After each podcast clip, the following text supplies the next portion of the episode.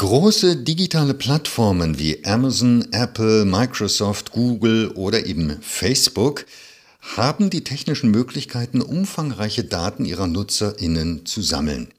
In welchem Umfang Facebook das Surfverhalten beobachtet, hat eine am 20. Juli 2022 veröffentlichte Studie des Deutschen Instituts für Wirtschaftsforschung DIW Berlin untersucht. Über die Ergebnisse der Studie spreche ich nun mit Professor Dr. Hannes Ulrich, Mitautor der Studie und wissenschaftlicher Mitarbeiter in der Abteilung Unternehmen und Märkte am DIW Berlin. Herr Ulrich, Sie und Ihre Kollegen haben untersucht, wie umfangreich die Überwachung des Nutzerverhaltens durch Facebook im Internet ist. Wie sind Sie dabei vorgegangen? Wir wissen, dass Facebook, um äh, Geld zu verdienen, Konsumentenprofile verkauft an Werbetreibende und äh, daher haben wir eine hypothetische Situation uns angeschaut, indem wir Daten über Internetnutzer äh, gekauft haben und äh, für diese Internetnutzer die äh, besuchten Webseiten dieser Nutzer verknüpft haben mit Informationen, auf welchen Webseiten Facebook theoretisch äh, Daten über die Nutzer sammeln könnte.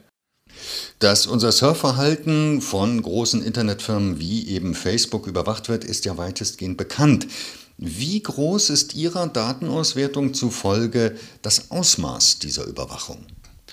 Also in unseren Daten können wir sehen, dass rund die Hälfte der Webseiten, ähm, die ein normaler Internetnutzer oder Nutzerin besucht, gesehen werden kann von Facebook, also der Besuch der Website. Und das entspricht ungefähr 40 Prozent der verbrachten Zeit im Internet. Das heißt, Facebook weiß zu 50 Prozent, auf welchen Webseiten ich mich rumgetrieben habe. Genau, äh, Facebook weiß äh, zu ungefähr 50 Prozent, auf welchen Webseiten ich mich herumgetrieben habe. Es sei denn, ich mache mir Mühe, um dies zu verdecken. Diese Mühe ist äh, nicht unaufwendig und andere Studien haben gezeigt, dass sehr, sehr wenige Personen dies wirklich tun. Das Ausmaß der Überwachung durch Facebook ist eines Ihrer Ergebnisse. Welche anderen Ergebnisse hat Ihre Untersuchung zutage gebracht? Also ein wichtiges Ergebnis, das wir, äh, das wir zeigen, ist, dass äh, durch das Tracking außerhalb der Plattform Facebook eben auch über persönliche Eigenschaften von Nichtnutzern ähm, von Facebook lernen kann. Und das geschieht so, dass Facebook-Nutzer zum Beispiel ihr Alter und Geschlecht mit Facebook teilen, weil das einfach zur Funktion des sozialen Netzwerks gehört.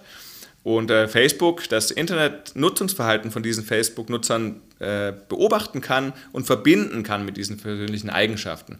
Zum Beispiel wenn ich äh, mich auf vielen Renteninformationswebseiten herumtreibe, dann kann Facebook daraus schließen, dass ich vielleicht eine eher ältere Person bin. Nun sieht Facebook diese gleichen Webseitenbesuche durch Nicht-Facebook-Nutzer und kann durch Ähnlichkeiten in dem Internetnutzungsverhalten Rückschlüsse ziehen über Alter, Geschlecht und andere persönliche Eigenschaften von Nicht-Nutzern von Facebook.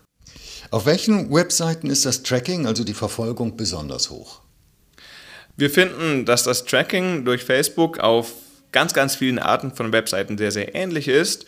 Ähm, wir finden auch, dass auf Webseiten, die sehr datenschutzsensitiv sind, wie zum Beispiel Webseiten zur Gesundheit oder zu Immobilientransaktionen oder zu Finan zum Finanzwesen oder zu Wettspielen zum Beispiel, dass dort auch das Tracking relativ hoch ist.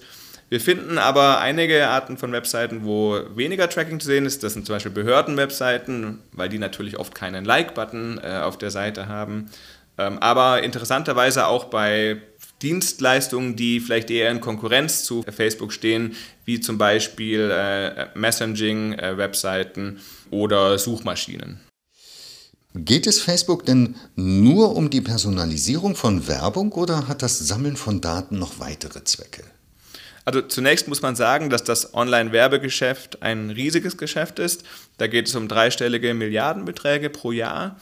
Ähm, und es gibt andere Studien, nicht unsere, die gezeigt haben, dass zielgerichtete, mehr personalisierte Werbung das Doppelte oder das Dreifache des äh, Preises äh, generieren kann im Verkauf an Werbetreibende.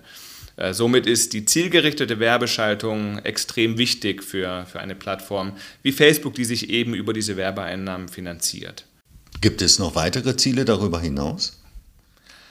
Also ich denke, dass äh, Facebook auch sehr gezielte Inhalte bereitstellt auf der Plattform selbst.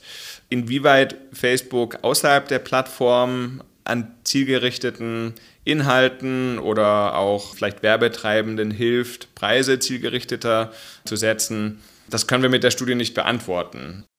Seit der Einführung der DSGVO müssen Nutzer und Nutzerinnen Cookies auf Webseiten zustimmen. Bringt es überhaupt etwas, wenn ich der Nutzung von Marketing-Tools widerspreche? Ich denke, zunächst äh, kann es schon etwas bringen, dem zu widersprechen. Es gibt allerdings auch Berichte, dass äh, die genaue Umsetzung dieser Zustimmungstools nicht ausreicht, um wirklich der gänzlichen Nutzung für Werbezwecke zu widersprechen. Das ist allerdings noch etwas ein, ein Graubereich, zu dem eben noch sehr viel mehr Transparenz nötig sein wird. Was könnte oder was müsste dann getan werden, um für mehr Transparenz und mehr Schutz im Internet zu sorgen? Also zum einen sollte man sicher daran arbeiten, dass die Zustimmungsmechanismen besser umgesetzt werden. Zum anderen gibt es ja zwei neue Gesetzesinitiativen, den Digital Services Act und den Digital Markets Act, in welchen insbesondere große Plattformen verpflichtet werden, ihre Algorithmen und Datennutzungen stärker offen zu legen und äh, die auch vorsehen, dass es größere Bußgelder bei Verstößen geben kann zum Beispiel. Eine weitere Maßnahme, die man sich überlegen könnte und die auch diskutiert wird, ist äh, Datentreuhänder zu erschaffen, die äh, im Grunde im Auftrag von Konsumenten, also mit deren expliziter Zustimmung, Daten sammeln und diese Daten Unternehmen bereitstellen können, um eben anhand von Konsumentenprofilen Werbungen zu schalten. Denn auch der Nutzen von zielgerichteter Werbung ist nicht zu vernachlässigen, da viele Menschen eben auch gerne passende Produkte angezeigt bekommen und nicht irgendwelche zufallsgezogenen. Sehr interessant. Herr Ulrich, danke für das Gespräch. Ich danke Ihnen, Herr Wittenberg.